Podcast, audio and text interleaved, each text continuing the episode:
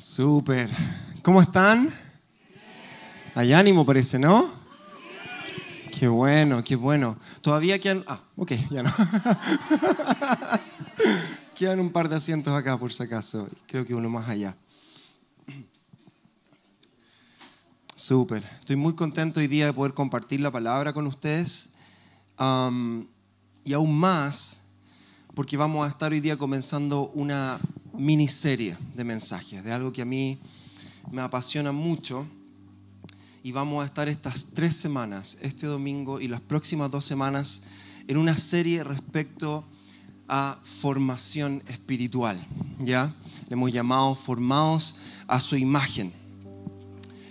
Vamos a estar hoy día inaugurando esto, entendiendo un poco a qué nos referimos con esto y sobre todo vamos a ir a la palabra, a ver el valor respecto a, esto en nuestra vida como hijos de Dios. La próxima semana, y quiero darte este mapa para que no te pierdas de ninguna de estas series, ninguna de estas prédicas, la próxima semana vamos a estar hablando respecto a algunas prácticas muy ah, prácticas, valga la redundancia, em, espacios de gracia, espacios de gracia que Dios provee para nuestra vida para que podamos tener un sano desarrollo espiritual.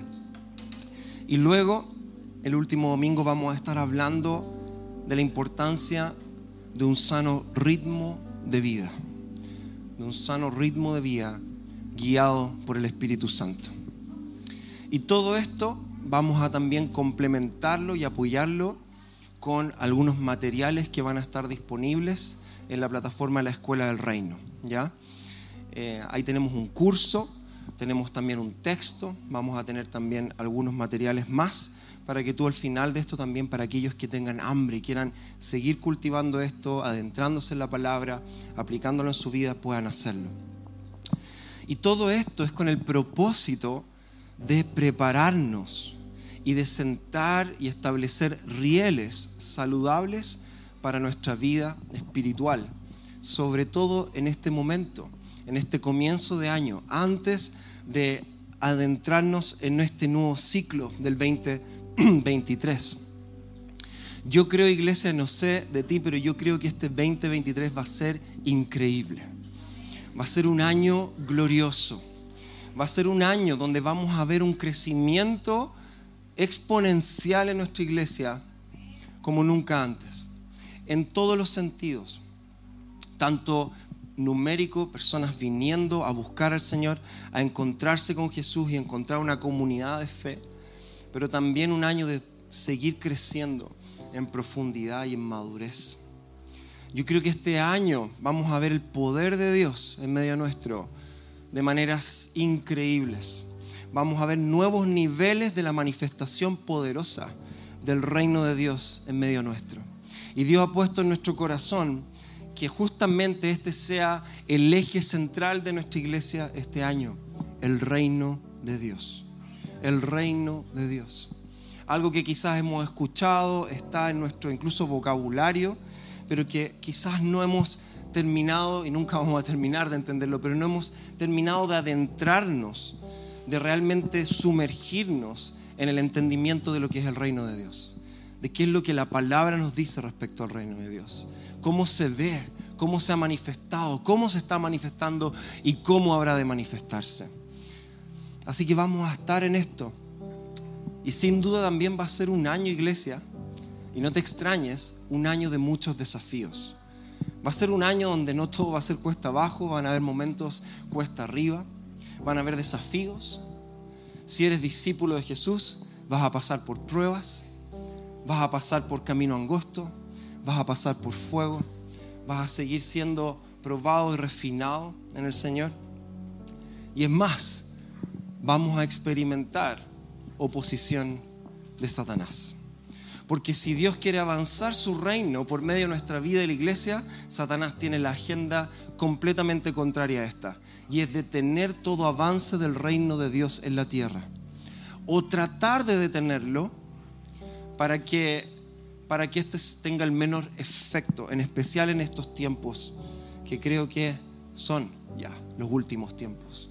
Y creo que Satanás está, su agenda se ha intensificado para que el reino de Dios no se manifieste en la tierra, para que su evangelio no siga esparciéndose en la tierra. Y él, tiene una campaña dura contra tu vida, contra mi vida, y tiene una campaña dura contra la iglesia.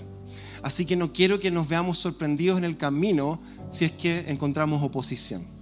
Porque eso sería ingenuo de nuestra parte. Si estamos en el camino correcto, vamos a encontrar oposición. Eso es parte de esto.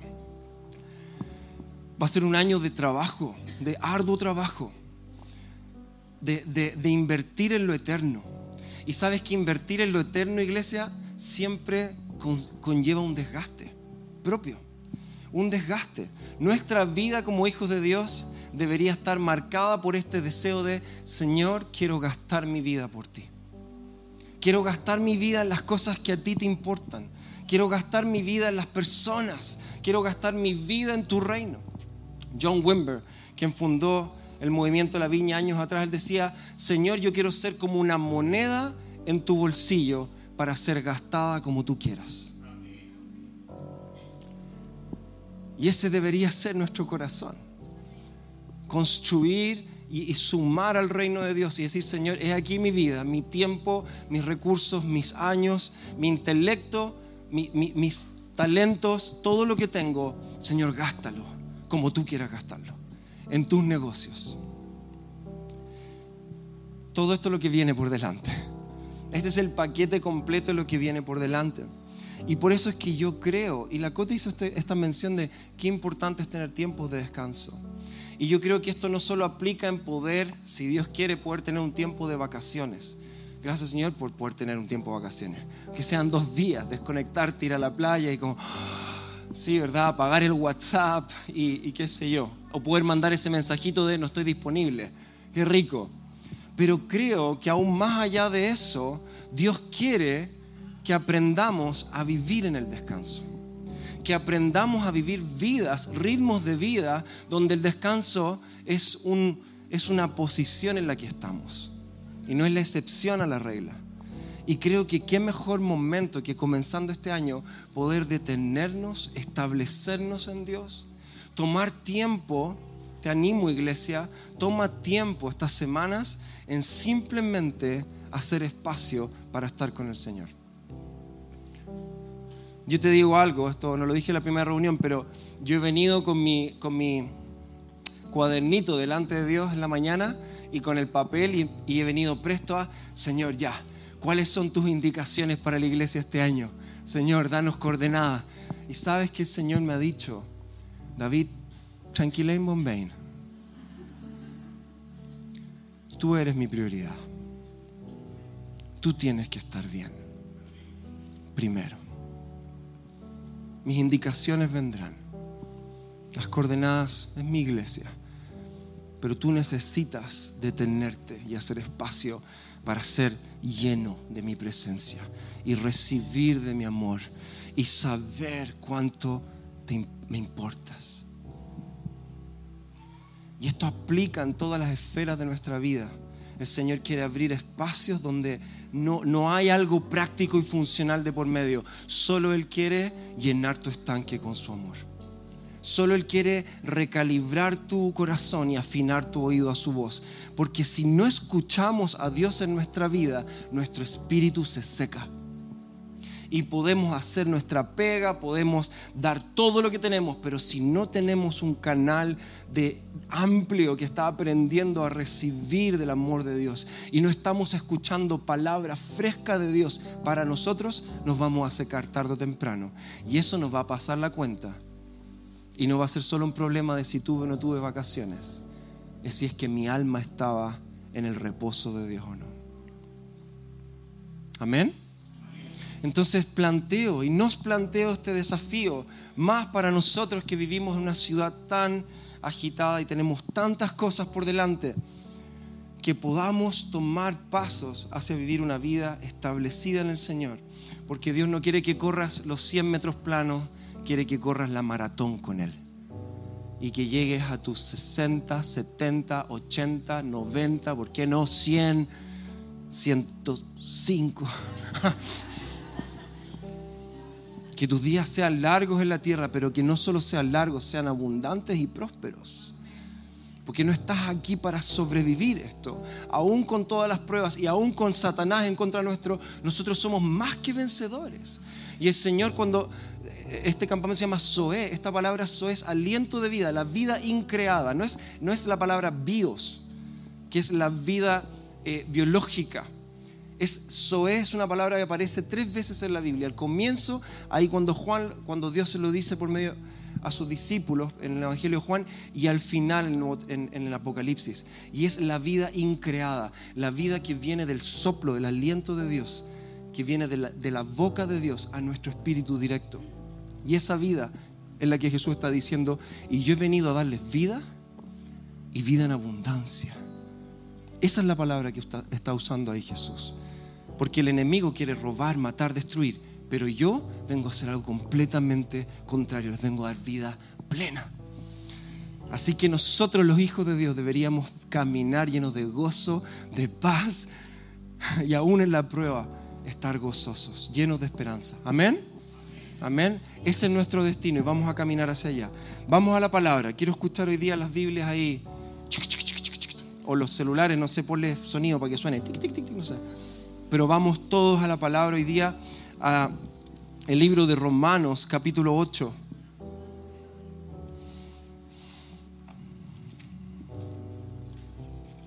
La verdad es que yo iba solamente a hacer mención de un versículo de este, de este capítulo, pero no puedo, no puedo.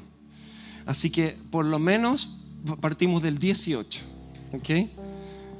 Lo tienes ahí, Romanos 8, versículo 18 en adelante.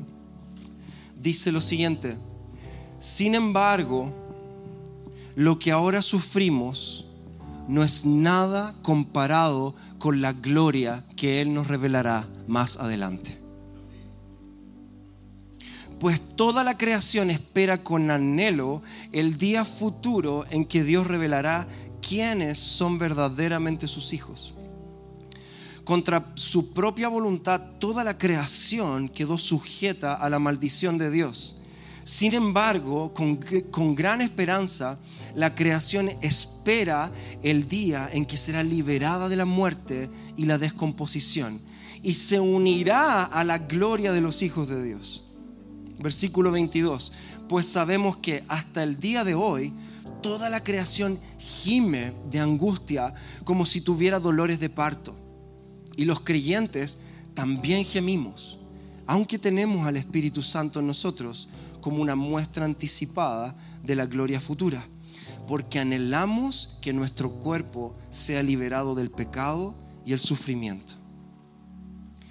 Nosotros también deseamos con una esperanza ferviente que llegue el día en que Dios nos dé todos nuestros derechos como sus hijos adoptivos. Y esta parte me encanta, incluido el nuevo cuerpo que nos prometió.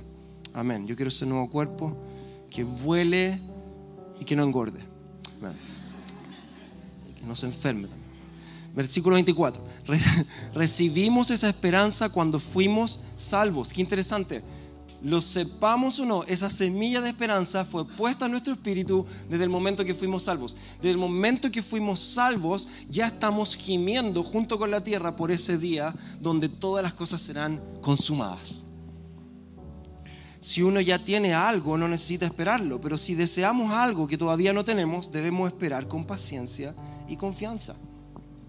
Y aún más, dice acá, versículo 26, además, además, el Espíritu Santo nos ayuda en nuestra debilidad. Por ejemplo, nosotros no sabemos qué quiere Dios que le pidamos en oración. ¿Quién ha estado ahí? ¿Quién ha estado ahí? Que no sabe ni siquiera qué pedirle al Señor. Muy así desorientado completamente. Ok, acá está la esperanza para todos nosotros. Dice, pero el Espíritu Santo ora por nosotros con gemidos que no pueden expresarse con palabras. Y el Padre, quien conoce cada corazón, sabe lo que el Espíritu dice, porque el Espíritu intercede por nosotros los creyentes en armonía con la voluntad de Dios. Y mira, aquí está el versículo 28, este versículo tan conocido que está en nuestro colectivo, que dice, y sabemos que Dios hace que todas las cosas cooperen para el bien de quienes lo aman y son llamados según el propósito que Él tiene para ellos. Y este es el versículo clave esta mañana, versículo 29. Pues Dios conoció a los suyos de antemano, a ti y a mí, y los eligió para qué? Para que llegaran a ser como su Hijo, a fin de que su Hijo, Jesús, fuera el Hijo mayor de muchos hermanos. Querida iglesia, no podía no leer poquito más de ese capítulo porque es tremendo este, esta porción de la palabra. Realmente lo hablamos con Ticho en un momento, no nos imaginamos a Pablo, que este momento está encarcelado, escribiendo esto así tranquilo, como quien escribe una reflexión, un ensayo, sino que realmente no hay otra manera de imaginar a Pablo que en medio de un éxtasis, en medio de una visión, porque él está teniendo una revelación tremenda, como la que tuvo Pedro cuando cayó esta cortina del cielo, está teniendo una revelación muy tremenda. Porque si tú vienes leyendo Romanos, es todo muy lógico, hay toda una idea, hay toda una, una... Y de repente aquí capítulo 8 es como que, ¡boom!, se revientan todas las ventanas y viene esta revelación. Y lo que Pablo está viendo, está viendo realmente el curso de la historia, está viendo justamente el desarrollo del reino de Dios y está viendo a la tierra gemir, porque la tierra ha sido sujeta a maldición por el pecado de la humanidad y está viendo a la tierra gemir y está viendo a los creyentes gemir. Gemir por qué? Por el día en que Jesús vuelva y todo sea restaurado. Él está viendo esto. Y él está viendo que hay un creciendo, hay un, hay un transitar hacia allá que va de menos a más. Y está viendo ese día en el que Jesús nos dará toda nuestra herencia toda nuestra herencia como hijos adoptados. ¿Tú sabías que tú eres, todos somos adoptados? ¿Sí? ¿Sabes que hay un unigénito, uno que fue engendrado? Todo el resto hemos sido adoptados y hemos, se nos ha dado parte de la herencia. Y esa herencia es la forma del Espíritu Santo, que es el anticipo de esa gloria, que nos asegura, si tú tienes el Espíritu en ti, que un día va a llegar esta herencia completa, incluido este cuerpo nuevo renovado, glorificado. Eso me vuela la cabeza como, Señor, tú tienes más herencia que ya la que me has dado. Más, más que la salvación en la cruz, más que todo lo que ya me has dado, más que tu misericordia día a día. Sí, tengo una herencia completa que te terminaré dar ese día. Y aún más Pablo empieza a, ver esta realidad de cómo funciona el, el mundo espiritual en relación a la intercesión. Entonces está viendo todo esto, pero luego está viendo esto de somos débiles. Y en este transitar, en este caminar hacia ese día, somos muchas veces débiles y no sabemos ni siquiera cómo pedir a Dios. Y Él está viendo al Espíritu Santo interceder por nosotros. Y está diciendo, yo intercedo por ustedes, los creyentes. Yo intercedo porque yo sé lo que está en la voluntad del Padre. Está teniendo esta revelación tremenda. Pero cuando llega el versículo 29, llega a este puerto, a esta conclusión en la que nos dice, pues Dios, todo esto, todo esto que está ocurriendo, todo esto que ocurrirá, todo esto, dice, pues Dios conoció a los suyos de antemano, a ti y a mí, y los eligió para qué? En todo este plano, en todo este mapa, para que llegaran a ser como su Hijo el propósito de toda esta historia, tanto de lo que será aquel día, como hoy día, en medio de nuestro caminar, el propósito maestro de Dios es que tú y yo seamos como su Hijo Jesús. ¿Habías pensado en eso? ¿Habías pensado en esto? El deseo de Dios desde la eternidad es que tú y yo crezcamos a la imagen de Jesucristo. Y si continuamos un versículo más, dice 30, después de haberlos elegido, Dios te eligió. Dios los llamó para que se acercaran a Él. Dios te acercó a Él. Y una vez que los llamó, los puso en relación correcta con Él. Y luego de ponerlos en relación correcta, ahí estamos nosotros, quienes hemos sido salvos por su gracia, dice, les dio su gloria. O sea, Dios nos escogió, nos trajo a Él por medio de la cruz y hoy día nos da de su gloria, nos comparte de su gloriosa eternidad, nos comparte de Él, nos comparte sus planes gloriosos. Iglesia, no podemos dejar de asombrarnos que hemos sido hechos hijos e hijas de Dios. No podemos perder el valor de lo que es ser linaje real, sacerdocio, escogido por Dios, escogido por Dios. Es tremendo. Así que, ¿qué podemos decir entonces de esto, de la formación espiritual? Tú puedes ponerle la palabra formación, desarrollo espiritual, crecimiento espiritual. Pero a la luz de la palabra, ¿qué podemos decir entonces que es formación espiritual? ¿Qué entendemos por esto? Y quiero que tomes nota de esto, para que no se te olvide, porque va a ser el hilo conductor de todos estos mensajes. La formación espiritual es el proceso de ser conformados a la imagen de Jesús para el bien de otros. Amén. ¿Se aprendieron esas preguntas de prueba?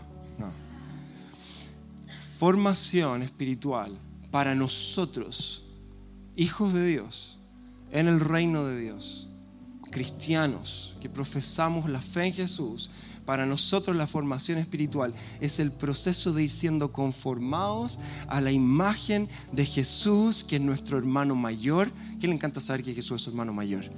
Nuestro modelo, nuestro estándar, nuestra meta es ir creciendo a la imagen de Jesús para el bien tuyo. No, para el bien de otros. Para el bien de tu esposa. Para el bien de tu esposo. Para el bien de tus hijos. Para el bien de tus compañeros de trabajo.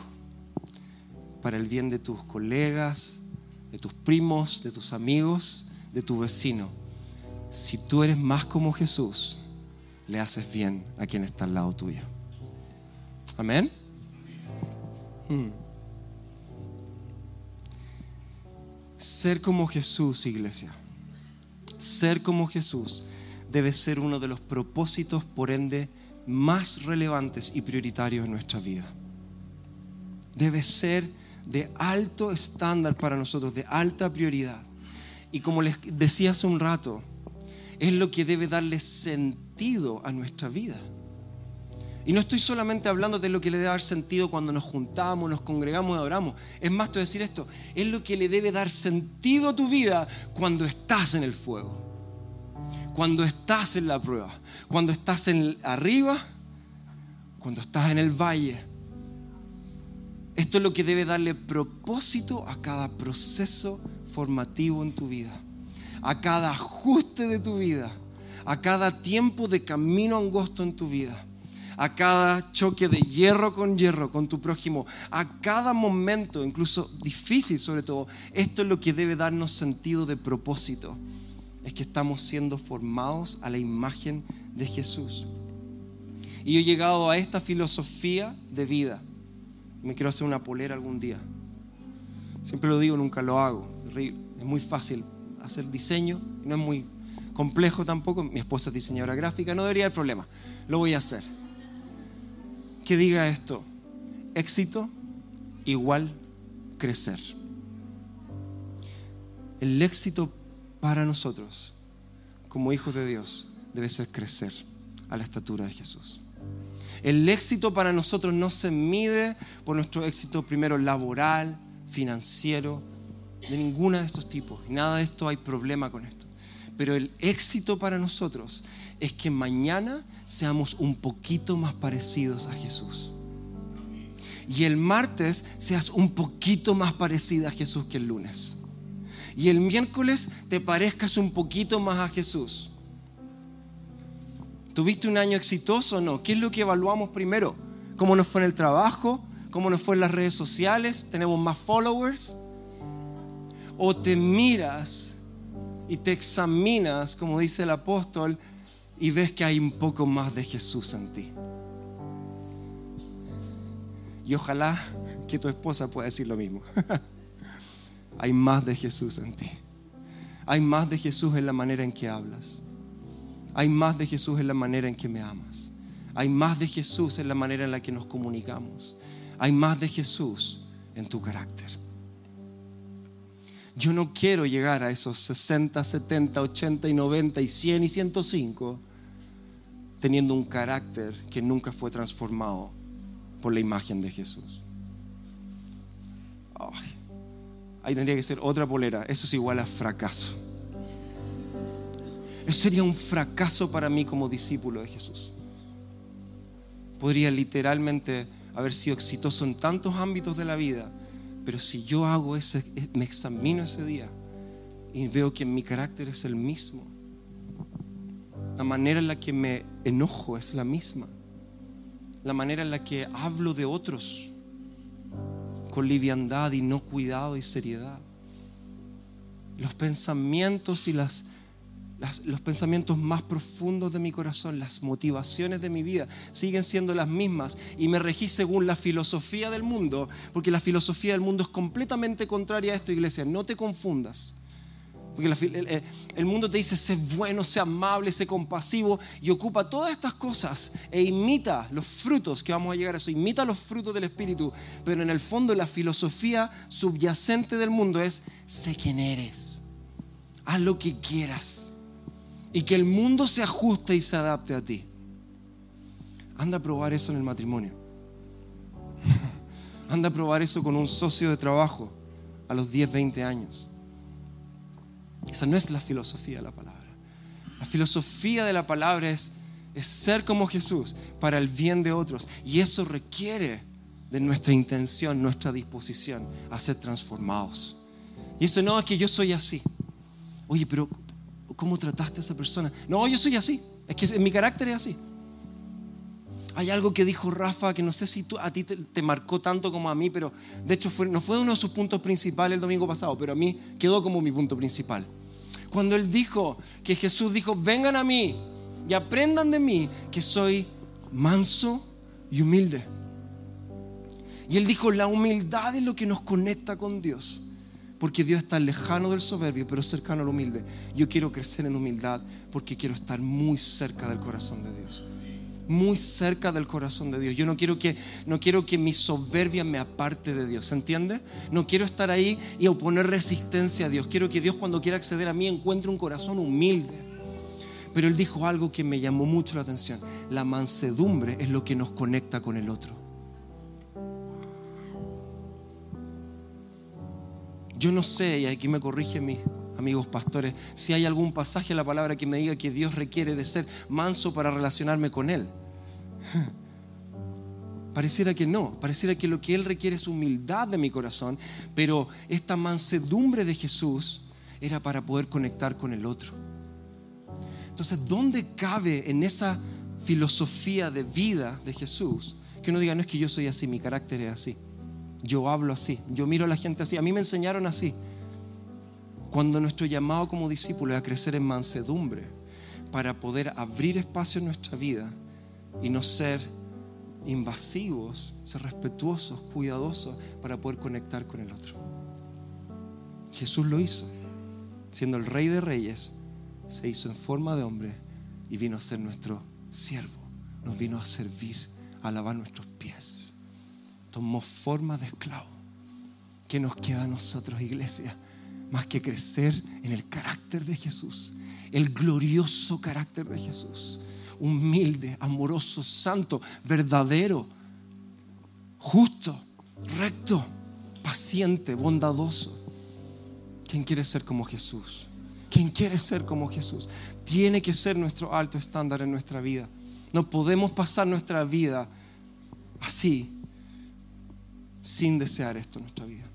Efesios 4, versículos 11 al 16. Efesios 4, versículos 11 al 16. Dice, el mismo constituyó a unos apóstoles, a otros profetas, a otros evangelistas y a otros pastores y maestros, a fin de que, a fin de capacitar al pueblo de Dios para la obra de servicio ¿Hay aquí algún pastor en medio nuestro? ¿Algún evangelista? ¿Algún maestro? ¿Alguien que el Señor también le ha dado esa, ese espacio de confianza, de autoridad en medio de la iglesia? La palabra nos está diciendo, esto es para que tú entrenes a otros. Esto es para que otros sean entrenados. Si tú quieres saber si estás haciendo bien tu trabajo como pastor, como evangelista, como maestro, es si es que estás entrenando a otros y estás llevando a otros a crecer en esta estatura. Dice versículo 13, de este modo todos llegaremos aquí a la unidad de la fe de la que nos hablaba Ale y del conocimiento del Hijo de Dios. La unidad de la fe y el conocimiento de Jesús. A una humanidad perfecta que se conforme a la plena estatura de Cristo. Amén. Versículo 14 dice, así ya no seremos niños, zarandeados por las olas y llevados de aquí para allá por todo viento de enseñanza y por la astucia y los artificios de quienes emplean artimañas engañosas. Como esa paja llevada por el viento de Salmo 1. Ya no seremos así de inestables, donde viene alguien y dice, no, esta es la verdad, uy, será la verdad, uy, no, esta es la nueva filosofía, ah, será esto, uy, para allá y para acá. No, versículo 15, más bien, al vivir la verdad, esto es muy clave, con amor. A vivir la verdad.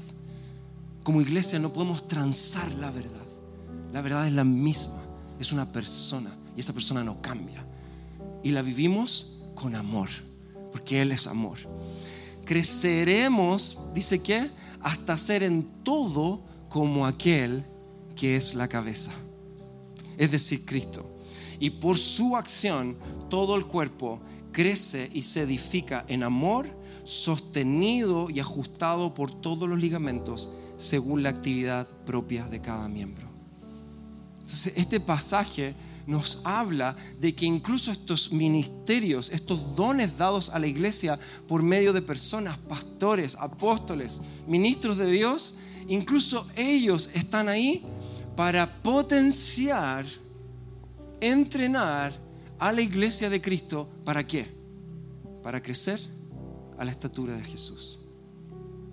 Entonces este no es solo un llamado personal particular, nuestra formación espiritual no es solo un proyecto personal, es un proyecto colectivo, como iglesia. Somos exitosos como iglesia cuando nos vamos pareciendo más a Jesús. Amén.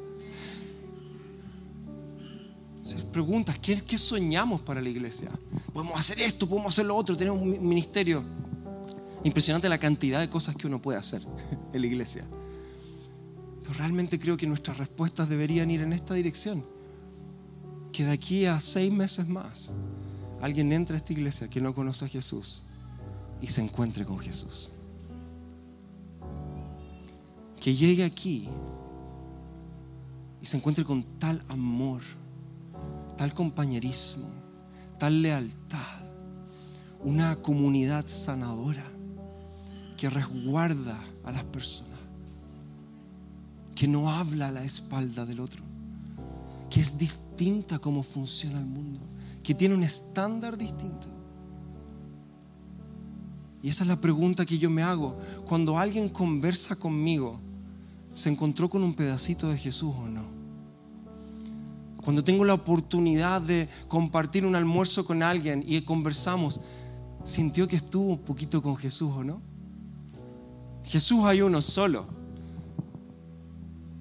pero yo soy su discípulo y debo vivir como Él y debo oler a Él, debo oler al Maestro.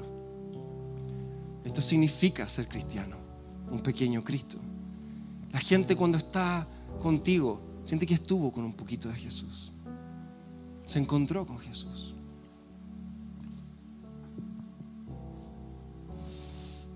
Amén. Y por la hora voy a avanzar. Y para reafirmar esto, C.S. Lewis, ¿quién conoce C.S. Lewis? Un autor, ¿sí?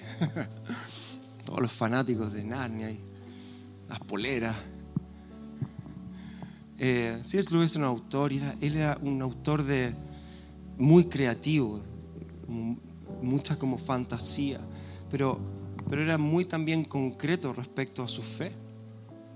Y él decía que el propósito, el mero propósito de ser un cristiano es ser un pequeño Cristo. el mero propósito de ser un cristiano es ser como Cristo. Amén. El Señor ha movido tu corazón esta mañana, ha desafiado tu corazón. Maravilloso. Quiero decirte lo último porque no voy a poder obviamente abordar todos, todos los aspectos hoy día, que es bueno que vamos a tener tres semanas. Pero quiero hablarte de una persona de la Trinidad que es clave en esto. Y es el Espíritu Santo.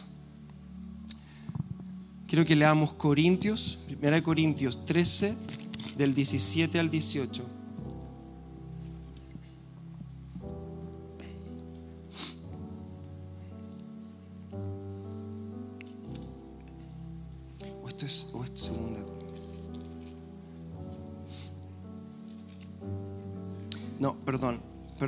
Es el 2 Corintios 3, 17, 18.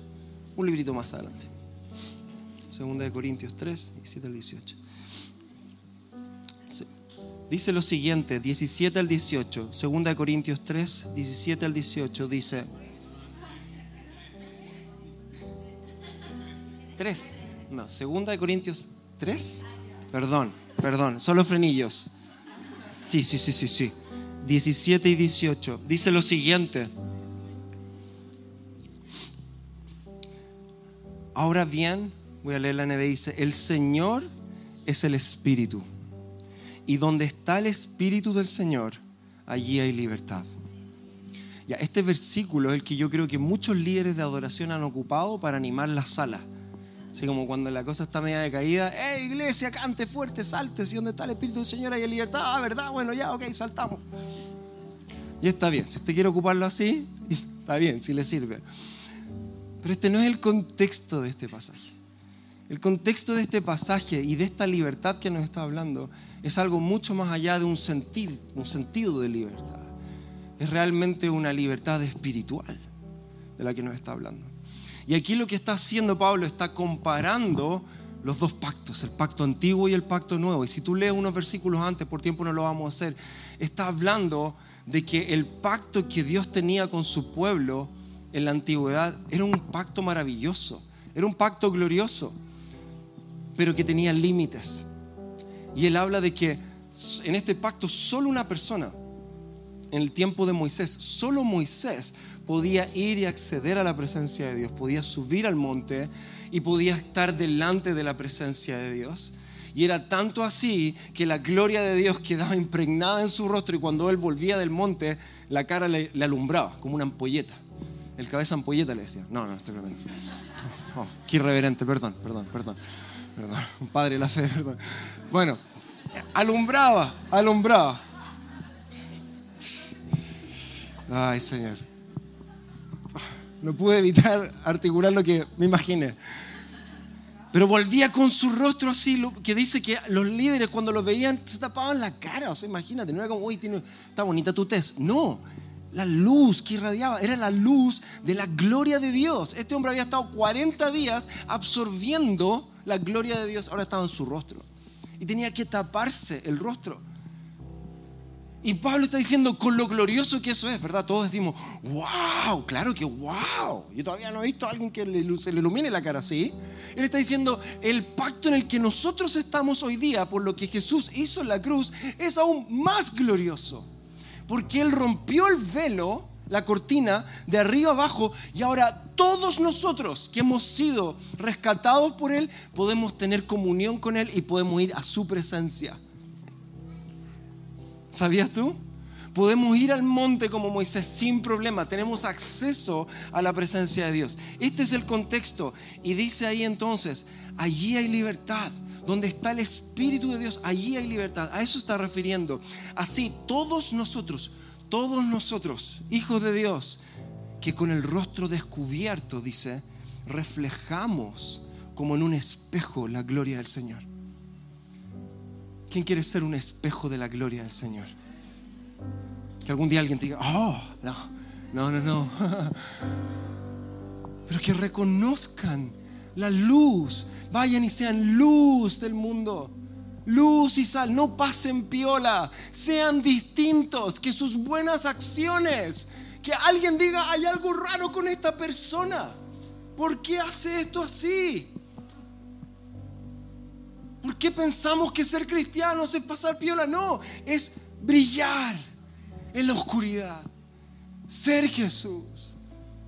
Y ya no una sola persona, toda la iglesia brillando en el mundo, llenando la tierra con su gloria.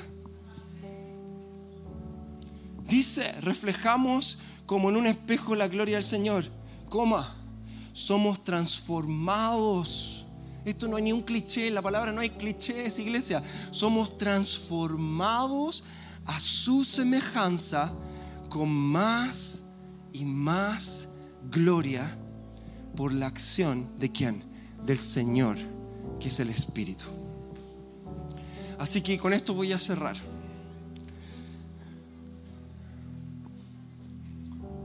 Acá hay dos elementos claves para entender cómo podemos ser verdaderamente transformados.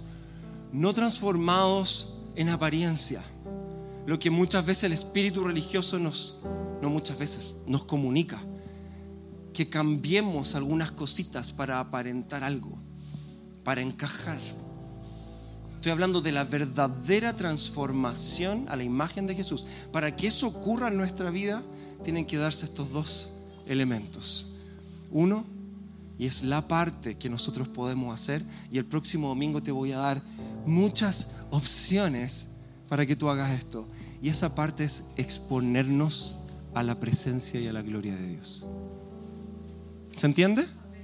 ¿Están aquí conmigo todavía? Lo que tú puedes hacer para una verdadera transformación espiritual es exponerte a la gloria de Dios día a día, como Moisés lo hizo. Hasta que ese carácter, hasta que ese Moisés refunfuñón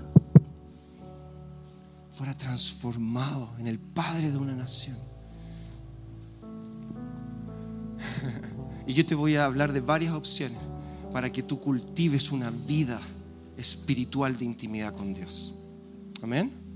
Y lo segundo que tiene que ocurrir es que ahí tiene que estar el Espíritu Santo.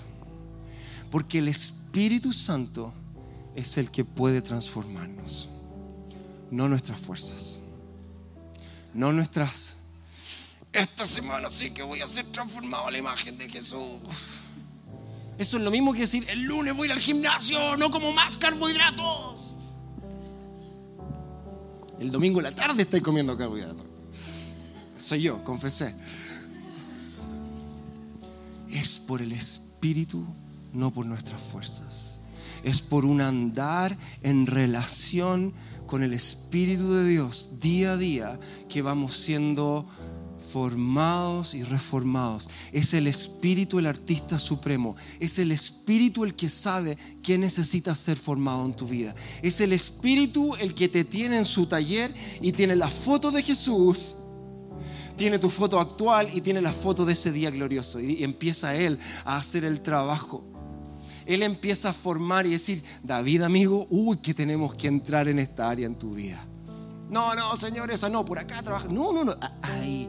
Es Él, es Él el artista que dice dónde va a pintar hoy día. Y es Él el que tiene paciencia. Es Él el que no necesita salir de ahí con el cuadro pintado inmediato.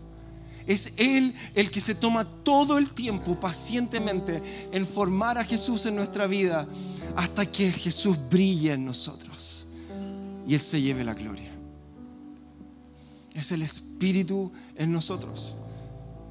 Esto no se trata, iglesia, de agarrar el cincel y el martillo y tú mismo empezarte a...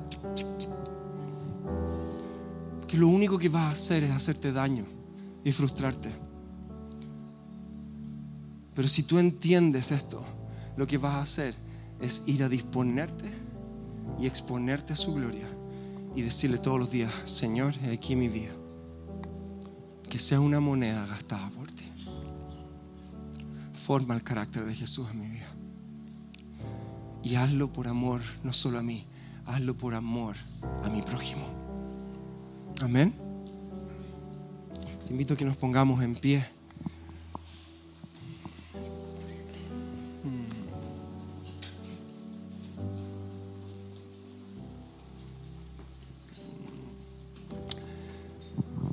Hoy día quisiera que pudiéramos tener unos minutos para poder orar y ministrar. Y el Señor ponía en mi corazón esto de poder orar hoy día por personas que hoy día quieran simplemente decir esto, sí Señor, quiero que mi vida sea barro en tus manos. Quiero que mi ser sea como greda en las manos del alfarero. Y el Señor también ponía en mi corazón esto, quizás hay personas hoy día acá que están en un lugar de mucha frustración por no ver frutos, por no ver avance, por no ver respuestas en su vida. El Señor ponía en mi corazón este día, que es el día para que el pródigo también vuelva a casa, para volver a los brazos del Padre. Y como el hijo pródigo que corría a, casa con vergüenza, solo pensando en todo lo que se había farreado, en todo lo que había errado, en todo lo que había negado a su padre, el padre lo está esperando fuera de la casa para ir y abrazarlo y cubrirlo, y ponerle un manto, y ponerle un anillo, y ponerle calzado y creo que el Señor hoy día también quiere venir sobre aquellos que están fatigados y frustrados consigo mismo, como el Hijo pródigo. Y hoy día el Espíritu Santo quiere cubrirte y quiere darte un aliento fresco, un aliento de esperanza y quiere decirte, está bien, yo estoy por ti, yo voy contigo. Porque sus misericordias son nuevas cada día. Amén.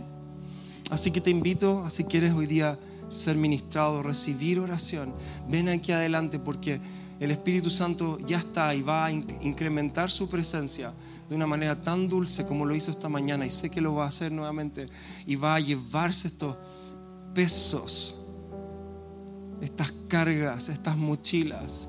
Creo que hoy día va a ser un nuevo comienzo para muchos espiritualmente hablando. Un nuevo comienzo espiritualmente hablando. Puesto los ojos en Jesús, hoy día vas a salir de acá con una esperanza renovada con un propósito de vida que tiene que ver con algo mucho más allá que tus negocios de vida. Es algo mucho más profundo. Así que ven acá adelante y quiero que podamos orar ahora.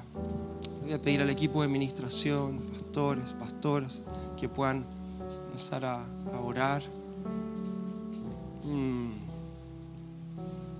Señor Jesús dijo, vengan a mí todos los cansados y tomen mi yugo, que es fácil, y mi carga que es ligera. Todo esto que suena tan grande y tan difícil de alcanzar, con Él, con el Espíritu, es fácil, es llevadero. Y si para ti el caminar cristiano se volvió en un momento algo como no llevadero, algo que te agotó, hoy día el Señor quiere renovar tu relación con Él quiere renovar tu relación con Él y decirle, quiere decirte, se trata de mí. Así quiero invitarte que puedas extender tus manos delante de ti en, una, en un acto de rendición. Y, y te invito donde estás tú ahí en la silla también. Y podamos hacer esta simple oración. Espíritu Santo, aquí está mi vida.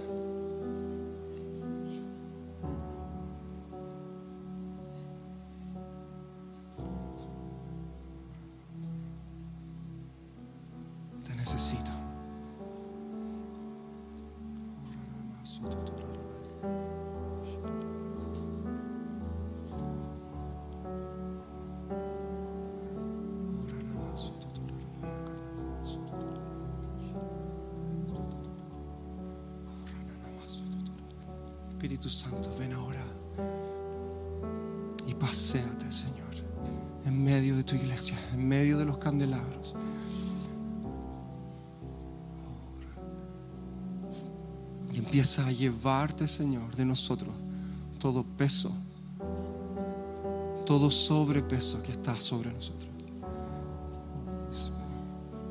Mm. Y empieza a traer, Señor, lo nuevo veo que el Señor se está llevando lo viejo y trayendo lo nuevo. Hay un viento del Espíritu que se está llevando lo viejo y luego el Espíritu trae lo nuevo. Mismo Espíritu trayendo lo nuevo. Mm, Una fe renovada. Una expectativa renovada.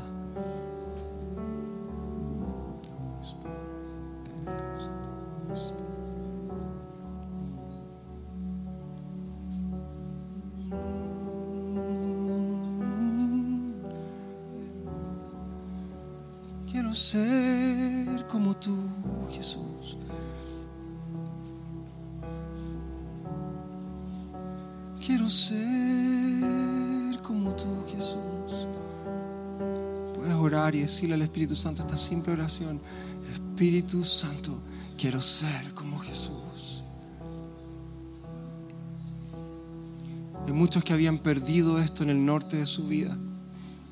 Habían caminado con lo que sabían, con lo experimentado, pero perdieron el norte de Jesús. Perdimos el norte del discípulo. Perdimos las huellas de Jesús. Perdimos este propósito de vida que es caminar en los pasos de Jesús. Y sabes qué pasa? Que cuando perdemos ese propósito en nuestra vida, perdemos pasión. Perdemos pasión. Perdemos norte. Ven y sígueme. Ven y sígueme. Quiero ser como tú, Jesús. Quiero parecerme a ti, Jesús. Mm, mm. Quiero ser como tú.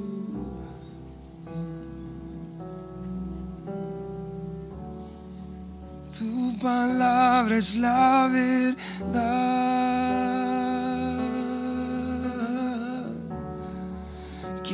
hasta lo más profundo. Parte mi ser por la mitad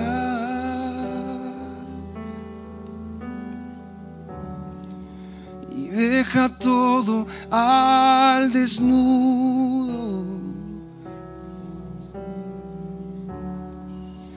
Tu palabra es la verdad.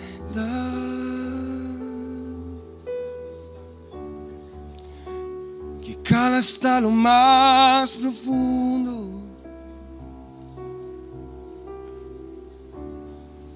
Parte mi ser por la mitad. Y deja todo al desnudo. Te decimos, Espíritu Santo.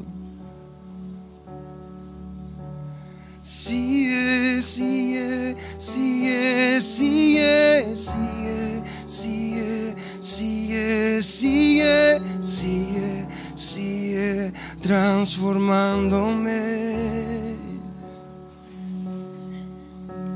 Sigue, sigue, sigue, sigue, sigue, sigue, sigue, sigue, sigue, sigue transformándome. Nos abrimos a ti. Sigue, sigue, sigue, sigue, sigue, sigue, sigue, sigue, sigue. Ya no pares más. Última vez. Sigue, sigue, sigue, sigue, sigue, sigue, sigue, sigue, Gracias Espíritu Santo. Mm. Gracias Espíritu Santo esta mañana por tu presencia en medio nuestro. Señor, hoy día hacemos pacto con la verdad. Y la verdad es que tú tienes propósitos, pensamientos de bien para nosotros. Y aún en nuestras áreas no hemos visto todavía lo que anhelamos ver. Señor, hoy día nos aferramos a la convicción de que veremos, Señor, a tu Espíritu Santo trayendo vida en cada área de nuestra vida. A cada área de nuestra vida, Señor. Gracias, Señor. Gracias, Señor. Gracias porque aunque el llanto pueda durar por la noche, en la mañana vendrá la alegría. Veremos, Señor, tu mano en nuestra vida. Señor, hoy día renovamos nuestra confianza en esta esperanza gloriosa de que tú estás haciendo todas las cosas nuevas. Todas las cosas nuevas, Señor. Y te pedimos que aún en las áreas de nuestra vida donde hay desesperanza hoy, Señor, sopla esperanza, porque tú quieres hacer todas las cosas nuevas. Amén. Toma esta promesa, toma esta palabra, que Él hace nuevas todas las cosas. Que Él está renovando nuestra vida, que Él está restaurando nuestra vida, Él está sanando nuestra vida y sus propósitos son de bien para nosotros. Gracias Señor. Gracias Señor, en el nombre de Jesús. Amén. Amén, querida iglesia. Por la hora estás libre para poder retirarte, pero si el Señor está haciendo y quieres algo y quieres quedarte, quieres simplemente remojarte en su presencia un momento más, por favor, quédate aquí, no hay problema, vamos a tomar unos minutos más. Pero que el Señor te bendiga con tiempos de paz, de descanso, de renuevo. Te lleve a sus pastos verdes en estas semanas. Gracias, Señor. Gracias, Señor.